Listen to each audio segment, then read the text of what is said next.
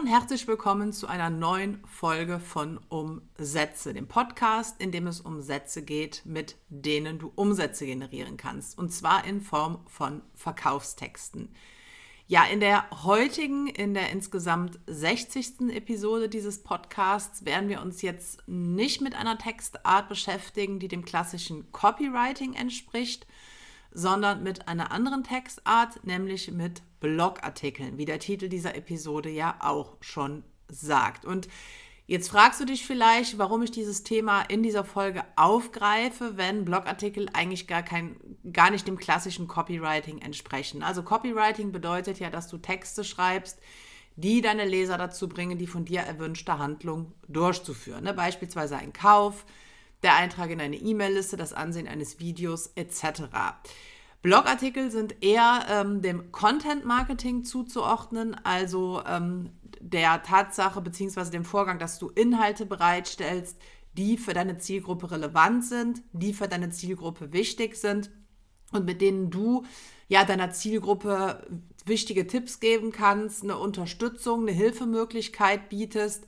Trotzdem, sage ich mal, können Blogartikel natürlich ähm, sehr, sehr hilfreich sein, um mögliche potenzielle Interessenten, potenzielle Kunden auf dich, auf deine Marke, auf dein Angebot, auf dein Unternehmen aufmerksam zu machen. Ne? Also gerade wenn deine Blogartikel gut bei ähm, Google ranken, also gut gefunden werden, ähm, in den Suchergebnissen sehr weit oben angegeben werden, Leute dann da draufklicken, auf deine Seiten kommen, dann kommen sie mit dir in Berührung dann kannst du eine Bindung zu ihnen aufbauen und sie eine Bindung zu dir. Gleichzeitig hast du natürlich auch die Möglichkeit, ähm, auf den Seiten deiner Blogartikeln ähm, nochmal die Möglichkeit zu geben, ähm, sich in deine E-Mail-Liste einzutragen, sich ein kostenloses Opt-in von dir zu sichern und auch so natürlich Leute in dein Unternehmen und in deine späteren Verkaufsprozesse reinzuziehen. Das bedeutet, dass Blogartikel oder ein Blog, auch wenn er kein klassisches Copywriting ist, jetzt nicht nutzlos ist in dem Sinne, sondern ganz im Gegenteil. Du kannst einfach durch Blogartikel sehr, sehr viele potenzielle Kunden generieren. Du kannst Vertrauen aufbauen. Du kannst dafür sorgen, dass Menschen dich kennenlernen, dein Unternehmen kennenlernen. Und das sind natürlich alles ähm, sehr gute und auch sehr wichtige Voraussetzungen dafür, dass sie dann später bei dir kaufen. Und deswegen, aus genau diesem Grund, möchte ich jetzt heute mal ausnahmsweise sozusagen nicht auf das klassische Thema Copywriting eingehen, sondern eher so ein bisschen auf Content Marketing. Und das hatte ich ja auch schon in einigen der vorherigen Episoden getan. So, wenn du jetzt einen Blogartikel schreibst, dann investierst du da logischerweise auch Zeit rein. Ne? Auch das ist klar, das Schreiben eines Blogartikels passiert nicht in fünf Minuten.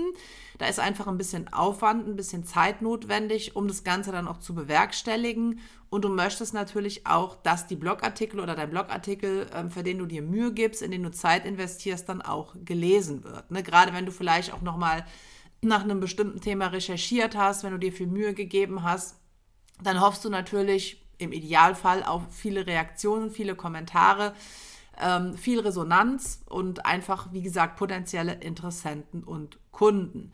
Und ähm, gerade wenn du vielleicht merkst, wenn du dann einen Blogartikel geschrieben hast, dass die Resonanz nicht so ist, wie du dir das vorstellst, dann kann das natürlich etwas demotivierend sein. Ne? Klar, dann hat man viel Zeit investiert, hat sich Mühe gegeben und merkt aber, dass sich irgendwie diese ganze Energie, die man investiert hat, nicht auszahlt.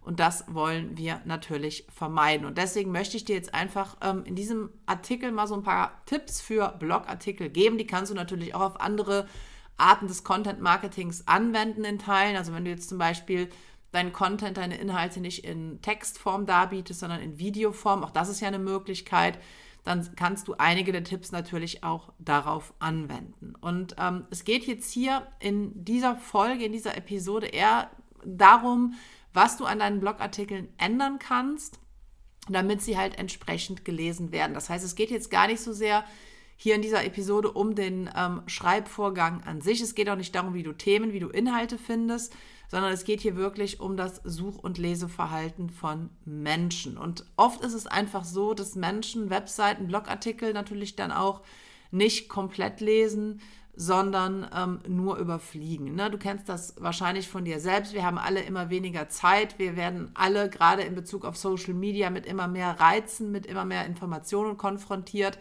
Und da kann es natürlich dann manchmal einfach schwierig sein, wirklich komplette Texte zu lesen, weil man vielleicht nicht die Lust hat, weil man nicht die Motivation hat, weil man nicht die Zeit dafür hat. Und ähm, deswegen, sage ich mal, kannst du mit kleineren Veränderungen dafür sorgen, dass du halt dem, ja, dem Leseverhalten von Menschen einfach gerechter wirst an der Stelle. Und ähm, das gilt auch nicht nur für einfache, sondern auch für komplexe Themen. Du solltest natürlich darauf achten, keine Romane zu schreiben, sondern wirklich kurze, knackige und verständliche Sätze zu formulieren. Ähm, wichtig ist auch, und das gilt für jeden Blogartikel unabhängig vom Thema, du solltest deine Beiträge, deine Blogartikel immer nach dem Prinzip einer, ja, ich sag mal, umgedrehten Pyramide ähm, gestalten. Das bedeutet, dass du halt zuerst die wichtigste Information lieferst, um diese dann im weiteren Verlauf des Textes, im weiteren Verlauf des Blogartikels näher auszuführen bzw. zu belegen. Weil so kannst du deinen Lesern die Möglichkeit geben, selbst zu entscheiden, an welcher Stelle Sie weiterlesen und tiefer in die Materie einsteigen möchten. Und ähm, wenn du dich an dieses relativ simple Prinzip hältst, dann kannst du verschiedene Möglichkeiten nutzen, um deinen Content, um deine äh, Blogbeiträge leserfreundlicher zu gestalten. Und was wirklich das Schöne daran ist, ist, dass du mit relativ wenig Aufwand, wenn du einen Text dann geschrieben hast, große Veränderungen auslösen kannst. Und deswegen jetzt an dieser Stelle einfach mal sieben Strategien, sieben Tipps, wie du deine Blogartikel leserfreundlicher gestalten kannst, damit sie dann in der Folge auch häufiger gelesen werden und darauf basierend dann wieder mehr Resonanz erzeugen und darauf basierend wieder dann mehr potenzielle ähm, Leads und Kunden für dein Unternehmen generieren. Ja, die erste Strategie, die du anwenden solltest, nutze viele Zeilenumbrüche. Und ähm, oft ist es ja so, dass man das Gefühl hat, wenn man einen Blogartikel schreibt, dass man seinen Lesern etwas, ja, ich sag mal, bieten muss. Ne? Das heißt, man sieht dann weißen Platz, weiße Stellen ähm, bei Blogartikeln manchmal so ein bisschen als Verschwendung an. Das ist aber nicht so.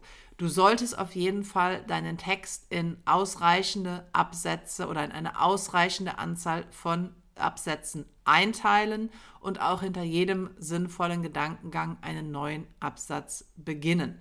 So, und warum solltest du das tun? Weil deine Leser das gut finden. Ne? Auch das kennst du wahrscheinlich aus eigener Erfahrung, wenn du so einen geballten äh, Text im Blocksatz hast, wo keine Absätze drin sind, wo keine Leerzeichen drin sind oder Leerzeilen drin sind, dann hast du nicht besonders viel Lust, diesen Text zu lesen. Und deswegen sollten deine Absätze bei Blogartikeln immer jeweils aus maximal drei bis vier Sätzen bestehen und du kannst auch sogar hin und wieder Absätze einfügen, die nur aus einem einzigen Satz bestehen. Ne? Das kommt dann auch so ein bisschen immer logischerweise auf die Struktur deines Blogartikels und auf den Inhalt an.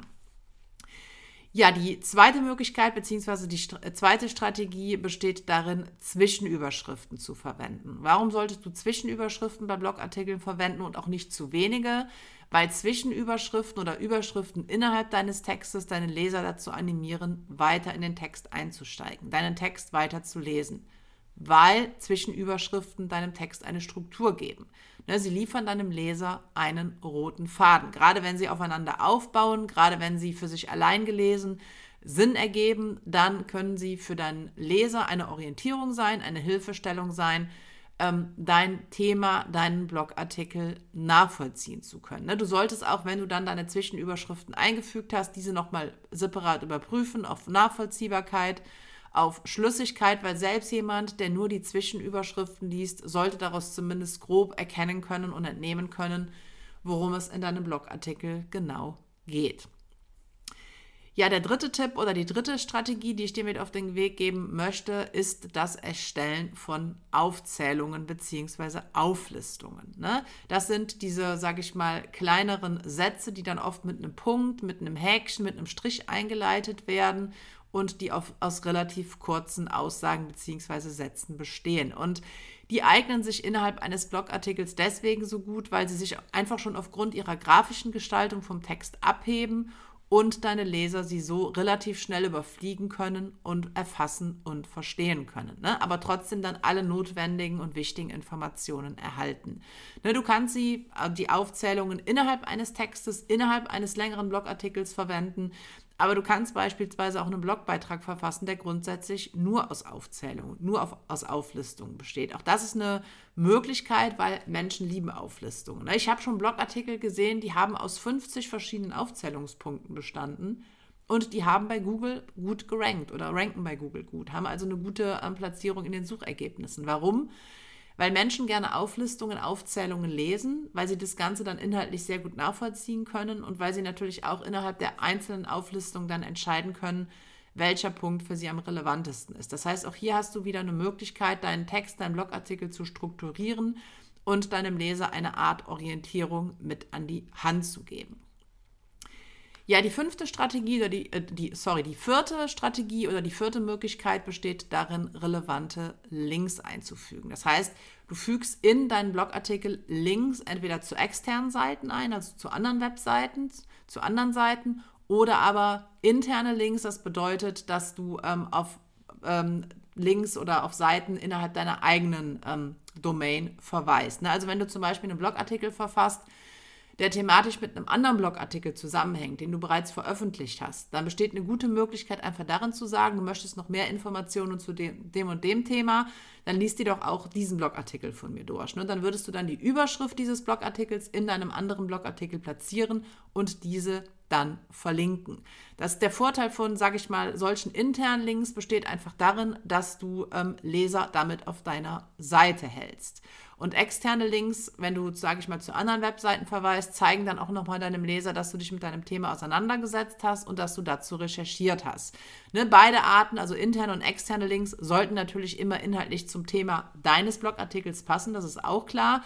Was sie aber auch beide für einen entscheidenden Vorteil haben, gerade wenn es um SEO, also um Suchmaschinenoptimierung geht, du solltest um halt eine gute Platzierung in deinen, ähm, bei Google beispielsweise oder in Suchmaschinen zu erzielen, ähm, Links platzieren, sowohl extern als auch intern, weil Google das gerne sieht und weil Google das als Indikator dafür wertet, deinen ähm, Blogartikel möglichst hoch zu platzieren. Dabei kommt es natürlich nicht nur auf die Links an. SEO ist nochmal ein ganz anderes Thema. Ich wollte es aber an der Stelle trotzdem nicht unerwähnt lassen. Ja, die fünfte Möglichkeit oder die fünfte Strategie besteht darin, dass du wichtige Aussagen deines Textes auch gerne grafisch hervorheben kannst und solltest. Ne, wenn du zum Beispiel wichtige Konzepte in deinem Blogartikel erläuterst oder wichtige Aussagen tätigst, dann kannst du diese grafisch hervorheben, indem du sie beispielsweise unterstreichst, indem du sie fettest oder indem du sie kursiv setzt. Ne, das sind, sage ich mal, relativ einfache Formatierungsmöglichkeiten, die eigentlich jedes Programm oder jede Webseite auch oder jedes Webseitenprogramm auch bietet. Und der Vorteil ist natürlich, wenn du das tust, dass dein Leser dadurch sofort sieht, welche Informationen deines Textes besonders wichtig sind. Das bedeutet jetzt nicht, dass dein kompletter Text irgendwie aus Unterstreichungen, Fettungen oder Kursivsetzungen bestehen sollte. Das natürlich nicht, sondern du solltest mit solchen Formatierungsmöglichkeiten sparsam umgehen und dann wirklich nur für ausgewählte Textpassagen einsetzen, weil sonst logischerweise die Wirkung der einzelnen Formatierungen verloren geht. Ja, die sechste Strategie besteht darin, Zahlen zu nutzen. Und auch das, sage ich mal, ist eine Sache, die du eigentlich bereits kennst, wenn du dir schon ähm, einige Episoden meines Podcastes angehört hast, weil ich das relativ oft erwähne, aber einfach äh, deswegen, weil es halt so wichtig ist.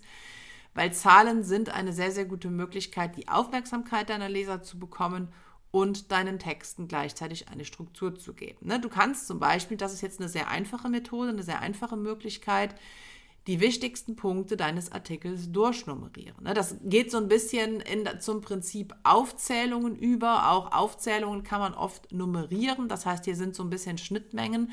Aber wenn du zum Beispiel, keine Ahnung, wie ich, wie ich jetzt hier in diesem äh, Podcast, in dieser Folge dir sieben Strategien gebe, dann sage ich ja auch erstens, zweitens, drittens.